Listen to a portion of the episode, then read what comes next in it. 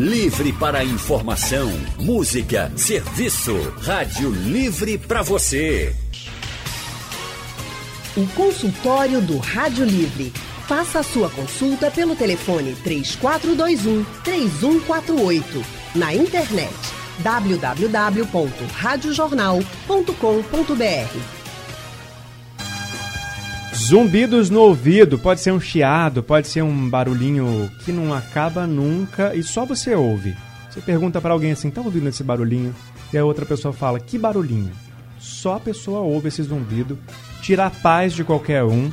E de acordo com a Organização Mundial de Saúde, cerca de 28 milhões de brasileiros sofrem com esses zumbidos no ouvido. E ainda, segundo os dados da OMS, no mundo são 278 milhões de pessoas com o problema. O zumbido está presente para cerca de 15% da população jovem. Nos idosos, o número é maior, chega a 30%. Existem mais de 200 causas possíveis para o aparecimento dos zumbidos. No final do ano, a cantora britânica Jessie J, de 32 anos, foi até as redes sociais para comunicar aos fãs que estava sem audição e sem conseguir se equilibrar. Ela foi diagnosticada com a doença de Meniere. Na postagem, ela relatou que acordou como se tivesse surda do ouvido direito e não conseguia andar assim sem se desequilibrar em linha reta. Aí ela disse que passou o dia com um zumbido no ouvido e descreveu a sensação como se alguém tivesse ligado um secador de cabelo dentro da própria cabeça do ouvido dela. Já pensou? Afinal, que doença é essa, hein? O que são esses zumbidos nos ouvidos e o que eles podem causar? É o que a gente vai saber agora Conversando com a gente está o otorrinolaringologista Corinto Viana. Boa tarde, doutor. Seja muito bem-vindo ao Rádio Livre. Boa tarde, Leandro. Boa tarde a todos os ouvintes. Vamos conversar um pouquinho sobre o zumbido, que é, um, é uma patologia que realmente aflige muita gente. É muito comum no nosso meio. Vamos conversar também com a doutora Lívia Noleto, que também é otorrinolaringologista. Boa tarde, doutora. Boa tarde, Leandro. Boa tarde, Corinto. Boa tarde, ouvintes. Obrigada pelo convite. A gente que agradece a participação e os ouvintes também já podem mandar as dúvidas pelo painel interativo. Se preferirem, pode ligar para cá também e conversar diretamente com os nossos convidados. E ainda tem outra opção, é só acessar a página da Rádio Jornal no Facebook, acompanhar a nossa transmissão online e deixar nos comentários as dúvidas. Eu estou de olho aqui para repassar tudo para os nossos convidados. Conver Vou começar pro, perguntando para o doutor Corinto como que a gente identifica esse zumbido. Ele pode ter uma variação de sons. A Jessie J, a cantora, por exemplo, disse que era um secador, que parecia que era um secador ligado. Dá a impressão de ser muito alto, né? Mas tem outras pessoas que relatam um barulho mais baixo, um zunido, como se fosse uma TV fora do ar? Como é que fica? Como identificar? Bom, Leandro, isso aí é muito mais é, de acordo com o que o paciente relata a gente. Tem alguns pacientes que vão descrever uma cigarra no ouvido, aquele, daquele bicho, às vezes vão descrever um, um, um, apito, um, um barulho secador, um barulho de um liquidificador às vezes é, um, é, um, é tipo uma pulsação no ouvido. Isso depende muito do relato do paciente. Algumas patologias, elas podem, por exemplo, às vezes você tem uma malformação vascular, uma alteração de um vaso dentro do ouvido, então dá uma, uma sensação pulsante. Às vezes você tem um problema de ATM, que a articulação mandibular. Então, quando se mastiga, você vai ter aquele plá, aquele estalado dentro do ouvido. Mas isso é uma questão muito mais individual. É como uma pessoa compreende aquele som. Então, às vezes, ela compreende de um jeito, outra pessoa nunca, nunca pensou em relatar esse sintoma. E é muito difícil para a gente conseguir é, é, materializar e dizer realmente que tipo de som, que tipo de, de, de, de som, de produção de som ele está, ele está sentindo no ouvido dele.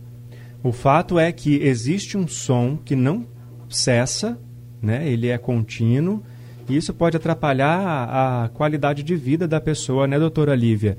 Que tipo de queixa os pacientes que chegam para a senhora costumam relatar em relação aos zumbidos? O que, que mais atrapalha na vida deles? é contínuo. Muitas vezes ele pode, ele pode ser intermitente. Uhum. Então, o zumbido ele pode ser um zumbido objetivo ou um zumbido subjetivo. O objetivo é igual o Corito falou, que às vezes pode ser uma pulsação, um, vaso, uma distensão da articulação temporomandibular que outras pessoas podem até escutar, ou pode ser um zumbido subjetivo, que só você escuta. Então, é o mais comum é um tipo um grilo, um cigarro, um chiado. E como esse zumbido incomoda, isso também é pessoal. Tem pessoas que têm zumbido há muito tempo e não se incomodam com ele, e tem pessoas que realmente se incomodam muito com zumbido. Então, depende da que, que sensação esse zumbido pode trazer para a pessoa. Então, eu tive pessoas que, que têm zumbido e não têm nenhum incômodo, e tem pessoas que a vida se torna em torno do zumbido. É, deve ser uma agonia, né? A pessoa que não estava acostumada e de repente surge o zumbido, ela fica preocupada. E aí pode ser um problema, um problema grave de saúde, como o que a gente falou da Jessie, da Jessie J, né? A cantora britânica, a doença de Menier, doutor Sim. Corinto. É, pode, pode participar também, tá, doutora Lívia? Aqui o rádio é livre, o consultório ah, também.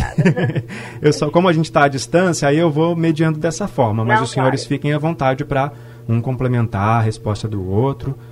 Tá tudo liberado. Doutor Corinto, explica, começa explicando para a gente então essa doença de Menier, que foi a doença que a Jessie J foi diagnosticada. Essa doença da cantora foi uma doença que realmente abalou o final de semana lá em casa. Minha filha pediu aulas e aulas e aulas para eu explicar a ela o que era isso. Só complementando uma coisa do zumbido, antes de começar a falar do Menier, uhum. e o zumbido, muitas vezes, Leandro, quando é um zumbido antigo, o paciente é mais acostumado. Quando é um zumbido, às vezes, bilateral dos dois ouvidos, ele é acostumado. Então, ele é mais, mais é, incomodado com um zumbido novo, um zumbido recente, ou às vezes quando o zumbido é unilateral que aí a gente precisa outras causas, mas assim, é, são zumbidos que incomodam muito. Essa, essa a, a, a, vamos dizer, a doença da cantura é uma doença caracterizada por, pela chamada, chama-se hidróxido linfático, mas para tentar traduzir para a população, vamos dizer, é uma desidratação da orelha, da orelha interna, que faz você ter crises de tontura, crises de zumbido muitas vezes e em, em crises de baixa audição. E normalmente ele retorna. Agora, cada vez que tem crise, quando a pessoa tem várias crises, você vai, você, a audição não, não, sobe ao nível normal, sobe um pouquinho menos, um pouquinho menos. Então, muitas vezes você vai tendo perda de audição com o tempo. Tem perda de audição, tem o zumbido, tem a, tem a tontura, que são, são, são bem característicos da síndrome. Sim, e aí as pessoas podem às vezes confundir com a labirintite, doutora Lívia, ou não? Então, é diferente. Na doença de Menier, como o Colinto falou, a gente tem uma biopsia linfática. Que a gente tem? A gente um inchaço dos órgãos da orelha interna. Então, como a gente tem o sangue, a gente tem um líquido dentro da orelha interna chamado endolinfa, que ele está aumentado. A gente não sabe se ele foi mais produzido ou menos reabsorvido, sabe que ele está inchado. Já na labirintite, eu tenho uma diminuição ou ausência de função do órgão. Então, uma coisa que diferencia, por exemplo, a labirintite geralmente é um evento único. Então, o paciente ele acorda com a crise de vertigem, muitas vezes com, com ausência de, de audição, com perda auditiva, zumbido, mas aquele evento é único. Já a doença de Menier é uma doença vestibular episódica. Geralmente ela vai acontecer outros episódicos e muitas vezes o paciente consegue recuperar a audição, voltar a vestigem ao normal e depois ter outras crises. Já labirintite não. É uma crise já aguda, com a perda mais intensa, com a crise de vestígio muitas vezes mais intensa. Então, são doenças diferentes. Então, a labirintite, ela existe, apesar de as pessoas chamarem tudo de labirintite, né? Mas a vestígio é uma crise aguda, uma síndrome aguda. Já a doença de Menier é uma síndrome episódica, quer dizer, vai acontecer outras vezes. Inclusive, a labirintite e os cristais soltos já foram assunto aqui do nosso consultório do Rádio Livre. Se vocês quiserem mais informações sobre esses dois problemas, é só procurar nos aplicativos de podcast, no site da Rádio Jornal, que vocês vão encontrar as explicações sobre a labirintite e os cristais soltos. Doutor Corinto, que outras doenças podem estar relacionadas aos zumbidos, além da labirintite, além da, da doença de Menier? Bom, o, o zumbido, principalmente em criança, a gente encontra muito com, com, com otite, uma otite chamada otite serosa, que às vezes provoca um líquido no ouvido, então pode provocar o zumbido. Às vezes dá simples, rolha de cera pode provocar um zumbido no ouvido, às vezes é aquela sensação que eu entrei eu entrei num banho de mar, num banho de piscina, eu ouvi tão rapidamente tapou, então tem um baixo som e depois começou a zunir. Então isso aí já, já leva a isso. Agora tem outros casos mais graves, né? caso tipo, é, teve uma virose, às vezes levou uma, uma, uma, uma, uma neurite vestibular e aí vem tontura, vem zumbido, vem abaixo da audição. Em casos mais graves, até quando é um zumbido lateral, a gente pensa muito tem que descartar um tumor, alguma coisa, tem que fazer um, um exame de um, um, às vezes tem que fazer uma ressonância para descartar causas tumorais do zumbido. Mas assim, a, o grande comum para um zumbido agudo é muito mais a rolha de seriotite. Eu acho que, que Lívia pode complementar isso, mas são os dois grandes casos que a gente pensa. Zumbidos no ouvido são assunto do consultório do Rádio Livre de hoje. E a gente está conversando com a doutora Lívia Noleto e com o doutor Corinto Viana. Os dois são otorrinolaringologistas. E já tem ouvinte na linha para participar com dúvida. José de Lagoa do Carro. Boa tarde, José. Boa tarde, cara. Tô, tô José, só pedir um favor para o senhor, se o senhor pode abaixar um pouquinho o volume do seu rádio para a gente conseguir te ouvir melhor. Já baixei. Obrigado. Tô com ah, tô com problema no ouvido, rapaz, o esquerdo está fazendo um ano e cinco meses. Eu me queixo depois de uma gripe muito forte que tive há uns dois anos atrás. Depois dessa gripe passou, começou a surgir um zumbido, né? E de repente começou a sair um líquido amarelo. Poxa, cara, fui otorrino especialista, aí chegou à conclusão que podia ser a, a membrana rompida. Ele não tinha certeza, só que ele pediu uma tomografia. E essa tomografia é, dele disse que era cara, encaminhou por, por SUS. E aquela burocracia tá, acabou que recusaram, foi uma confusão, eu me chateei. E comecei a usar remédio próprio, o tal do Serumin. E saiu muita feira no meu ouvido, entendeu? E eu queria saber dos médicos aí que se isso é, vai ser grave, se vai voltar ao normal. No momento Estados Unidos eu escuto, mas é aquela cachoeira no ouvido, né? A barulho de ventilador, como estão explicando aí, sabe? Borrei de geladeira, entope, desentope, aquela agonia chata danada, entendeu? Uhum. Certo, vamos passar aqui então. Obrigado, viu, José, pela sua participação. Vamos passar para o doutor Corinto essa dúvida do ouvinte, doutor, o que, que pode ser, o que, que ele pode fazer? É, realmente, tem que examinar para a gente ter certeza. O ouvido é, é um órgão que tem que ser examinado para a gente emitir uma opinião. Agora, essa possibilidade da chamada perfuração de membrana timpânica, pela história que ele está contando, realmente é, um, é uma das maiores possibilidades.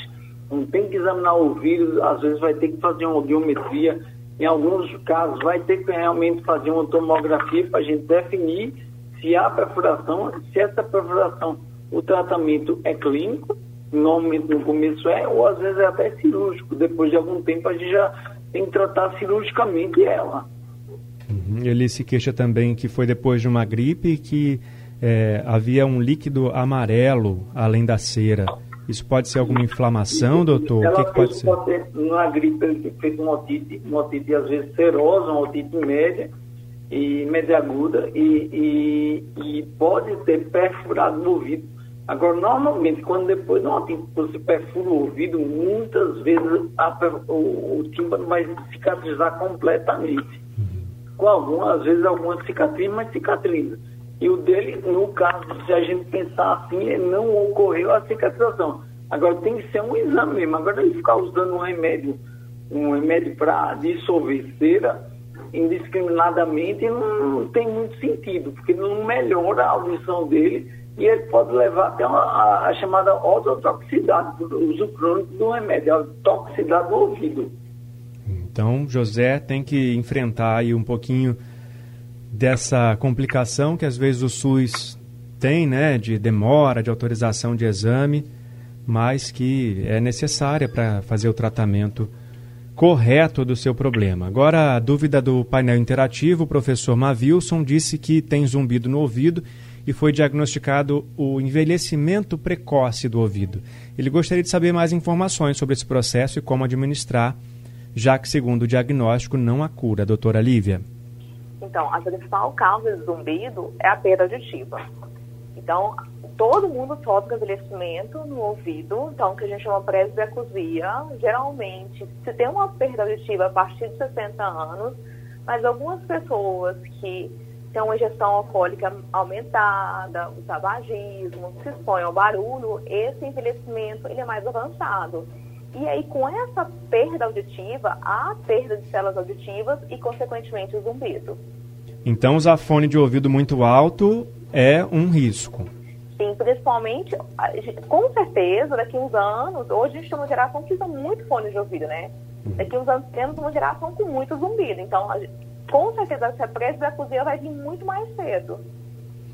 Então, já é um alerta aí para quem gosta de ouvir música alta. Eu vou confessar, eu gosto de ouvir música alta. E a gente passa muito tempo com fone de ouvido aqui também no trabalho, né? Então tem que ter esse cuidado de não estar tá muito alto para evitar problemas. Mais ouvinte na linha para participar, o Wellington, de Jardim Fragoso. Boa tarde. É, boa tarde. É, quero parabenizar aí a todos, né? Excelente debate. É, no meu caso, eu operei os dois ouvidos, né? E isso faz mais ou menos 10 anos. Operei um e mais ou menos uns 5 anos depois operei outro e foi uma otite aguda. Houve uma perfuração nos tímpanos. E eu estou ligando para participar, para é, falar que, graças a Deus, foi um sucesso muito grande. Hoje eu escuto muito bem e agradeço muito a Deus pela vida dos médicos que me operaram no Hospital Português. O outro foi no Agamenon Magalhães. E graças a Deus era, era vivia escorrendo, sentia dor de cabeça, inflamar. Olha, era horrível. E estou ligando para dizer que se alguém tem algum medo, algum receio de fazer um tipo de cirurgia que venha fazer essa recuperação, esse tratamento, que faça, porque eu fiz e graças a Deus estou ouvindo Rádio Jornal, Rádio Notícia. Que coisa boa! Muito bom, Wellington. Obrigado pela sua participação, pelo seu depoimento aqui com a gente. Doutor Corinto, ele falou também né, que fez a cirurgia e o problema era a otite aguda. O que, que pode provocar esse problema de saúde? Por que, que ele é tão sério a ponto de precisar de uma cirurgia? Normalmente ele precisou de cirurgia lenta, por uma chamada otite média crônica, que foi um otite agudo que levou provavelmente a uma perfuração do tímpano, e essa perfuração do tímpano cronificou, virando uma otite crônica, com isso ele precisou de uma cirurgia chamada timpanoplastia. Em alguns, alguns casos ele tinha uma alteração do ouvido chamada colesteatoma, que é um, um, uma produção de pele dentro do ouvido, e realmente o tratamento, tanto um como de outro, é o tratamento cirúrgico. Provavelmente, pelo que ele descreve, são uma, uma otite, uma otite média crônica simples, que é apenas a plastia realizada. E tanto no Agamenon quanto no português são serviços maravilhosos e tem profissionais de competência reconhecida mesmo, muito boas. Ele faz uma cirurgiazinha que a gente tira uma, um, normalmente a gente tira uma, uma chamada fásciazinha, que é aquela partezinha branca que recobre o músculo. É, é, o pessoal que, que compra carne, então ele tira aquela capazinha no músculo e a gente vai enxertar no tímpano fazendo um, um, um curativo, e esse curativo normalmente ao longo de dois meses vai colando todinho no tímpano chamado tímpano remanescente, o que sobrou do tímpano normal. É, doutora Lívia, tem uma outra pergunta aqui da ouvinte Elba no painel interativo. Ela quer saber se o zumbido pode ser hereditário. A minha mãe tinha, ela disse, e agora uma irmã também está se queixando dele. Pode passar de pai para filho, de mãe para filha? Então, o zumbido, na verdade, é um sintoma. Uhum. A causa do zumbido pode ser hereditária, sim, mas não um sintoma. Então, por exemplo, a doença de Menier, ela pode, por exemplo, ser de causa hereditária. Então, por exemplo, se a mãe dela teve doença de Menier, ela pode, por exemplo, apresentar a doença de Menier. Mas tem causas, por exemplo, como uma alteração metabólica, que não é hereditária. Então, eu tenho pacientes, às vezes, que têm um colesterol alto, às vezes uma glicemia alterada. que pode causar zumbido e nem por isso meu filho vai ter zumbido. Então, por exemplo, outro exemplo, esse paciente que teve uma cura do zumbido, a gente vê que zumbido pode curar. Então, ele teve uma otite média crônica, ele teve uma infecção. Não necessariamente é, o filho dele vai ter uma otite média crônica e ele vai ter o zumbido, entendeu? Então, depende da causa. Então, a gente tem que lembrar que o zumbido é um sintoma e não uma doença. Certíssimo. A senhora falou sobre bebida alcoólica. Eu quero saber também, doutora Lívia, se a alimentação pode influenciar na saúde dos ouvidos e pode ter algum alimento que provoca zumbido? Então, é, depende também da causa. Por exemplo, se eu tenho um zumbido, que a gente chama zumbido somatosensorial, que é o zumbido de origem muscular. Então, por exemplo, é o zumbido em que o músculo da orelha está fazendo, está fazendo como se fosse uma asinha de borboleta que, por exemplo, quem está fazendo uma disfunção da articulação temporomandibular. Nesse caso, a alimentação não vai fazer diferença. Mas eu tenho um zumbido por uma alteração metabólica, eu tenho um zumbido por uma doença do labirinto, a minha alimentação vai fazer diferença. Uhum. Por exemplo, o café, que é um grande, um grande vilão, depende da quantidade. A gente sempre fala, por exemplo, que um café, uma quantidade de três xícaras, não te faz mal. Mas se for acima de 3 xícaras, ele pode hiperestimular e aumentar o zumbido. Uhum. Outro exemplo, o açúcar em excesso. Muitas vezes, o, o, o aumento do açúcar, ele, o que ele causa? Ele causa uma diopsia linfática. Ele causa como se fosse uma síndrome de Menier dentro da orelha interna, causando zumbido.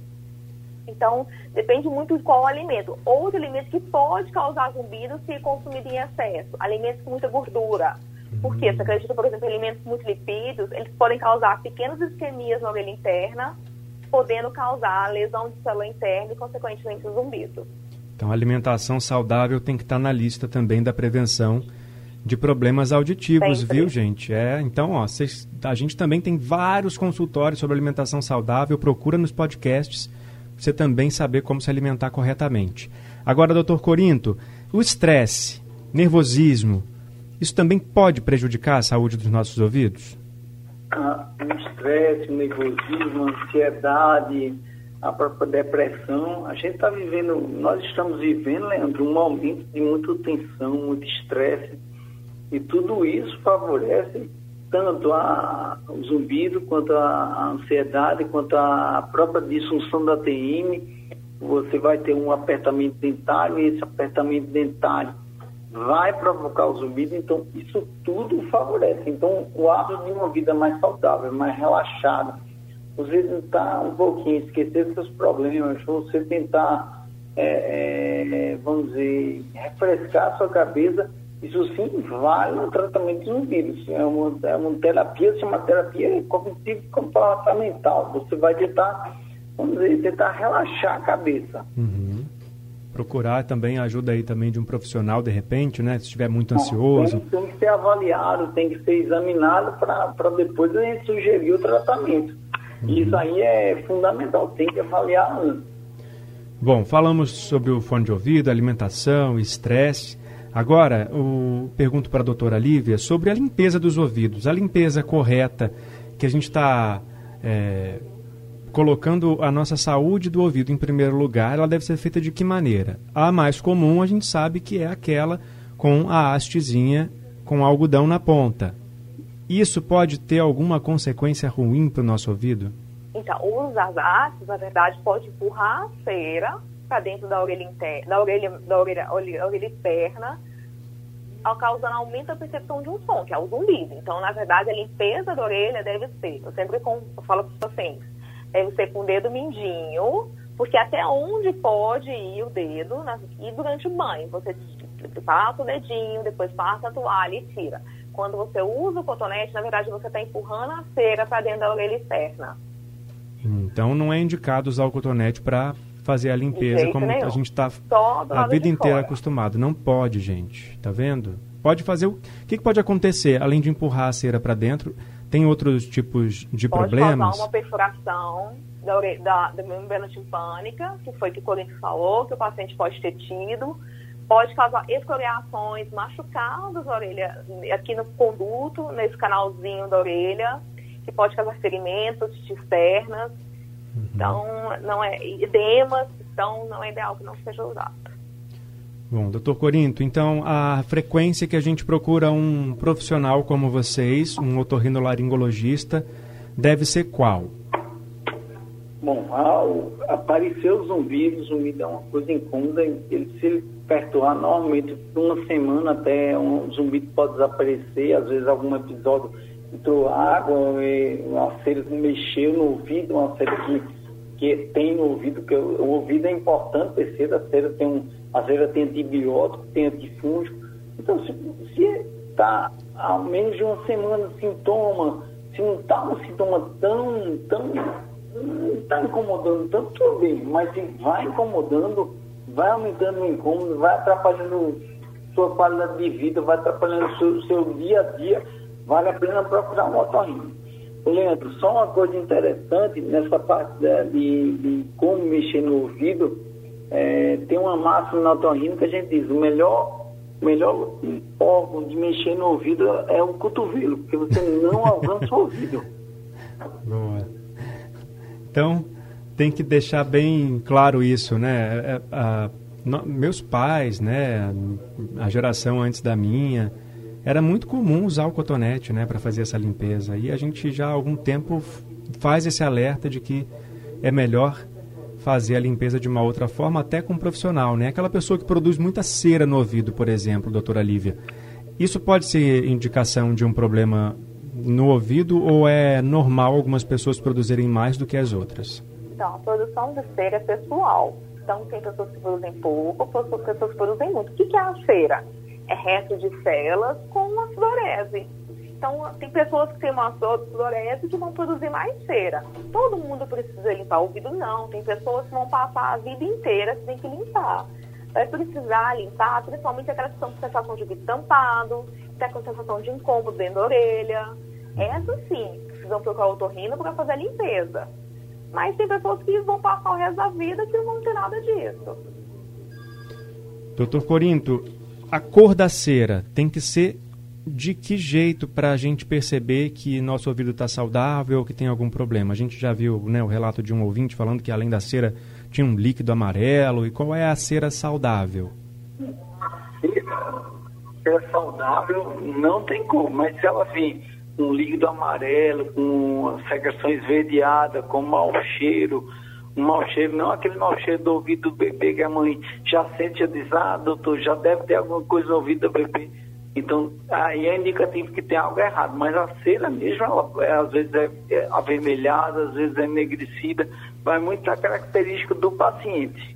Bom, gente, o consultório de hoje está ficando por aqui. Eu agradeço muito a participação da doutora Lívia Noleto aqui com a gente para esclarecer todos esses problemas relacionados ao zumbido. Obrigado, viu, doutora? Eu que agradeço. Eu só queria deixar só uma frase que a gente tem que desmistificar essa ideia de que o zumbido não tem cura. O uhum. zumbido tem cura. Quando não tem cura, a gente tem melhora, tem tratamento. E quanto antes a gente começar a tratar, melhor o nosso sucesso terapêutico. E eu sempre falo, o primeiro sinal é sempre bom procurar um médico, torrinolaringologista que eu acho que vai ser, que vai ser o melhor, vai ser o melhor te conduzir nessa hora. Quem quiser te procurar, tem que ligar para onde? É 3125-0477 ou 4102-0477. Vou repetir então, 31 25, 25 0477 ou 41 4102 Uhum. 0477. Eu gosto muito de escrever nas minhas redes sociais sobre zumbido, tontura. Se alguém quiser seguir, é, o meu nome no Instagram é doutora.lívia underline noleto. Eu gosto de escrever sobre zumbido, tontura. Se alguém quiser seguir, vai ser um prazer. Tá certo. Dado o recado também aí para os contatos da doutora Lívia. Doutor Corinto, e para o senhor, qual é o contato para as pessoas te encontrarem? Lá, lá o consultório é 3423 1943. 3423 1943. Obrigado, viu, pela sua participação também com a gente aqui no nosso consultório. Acho que ele perdemos contato com ele. Espero que ele tenha ouvido aqui nossa mensagem de gratidão pela participação dele, também pela participação da doutora Lívia. E se você que está aí escutando, ouvindo o consultório de hoje, quer ouvir tudo de novo, perdeu alguma parte, quer compartilhar, daqui a pouco o conteúdo está disponível no site da Rádio Jornal ou nos aplicativos de podcast para você ouvir a hora que você quiser. É hora de me despedir aqui no Rádio Livre. Rádio Livre de hoje está ficando por aqui. Amanhã estou aqui de novo, duas horas da tarde, com muita informação, prestação de serviço para vocês e junto com vocês construindo a nossa tarde aqui na Rádio Jornal. A produção do Rádio Livre é de Gabriela Bento, na redação Alexandra Torres, no site da Rádio Jornal Isis Lima, trabalhos técnicos de Edilson Lima e Big Alves, a direção de jornalismo é de Mônica Carvalho. Sugestão ou comentário sobre o programa que você acaba de ouvir, envie para o e-mail ouvinte@radiojornal.com.br ou para o endereço Rua do Lima 250, Santo Amaro, Recife, Pernambuco.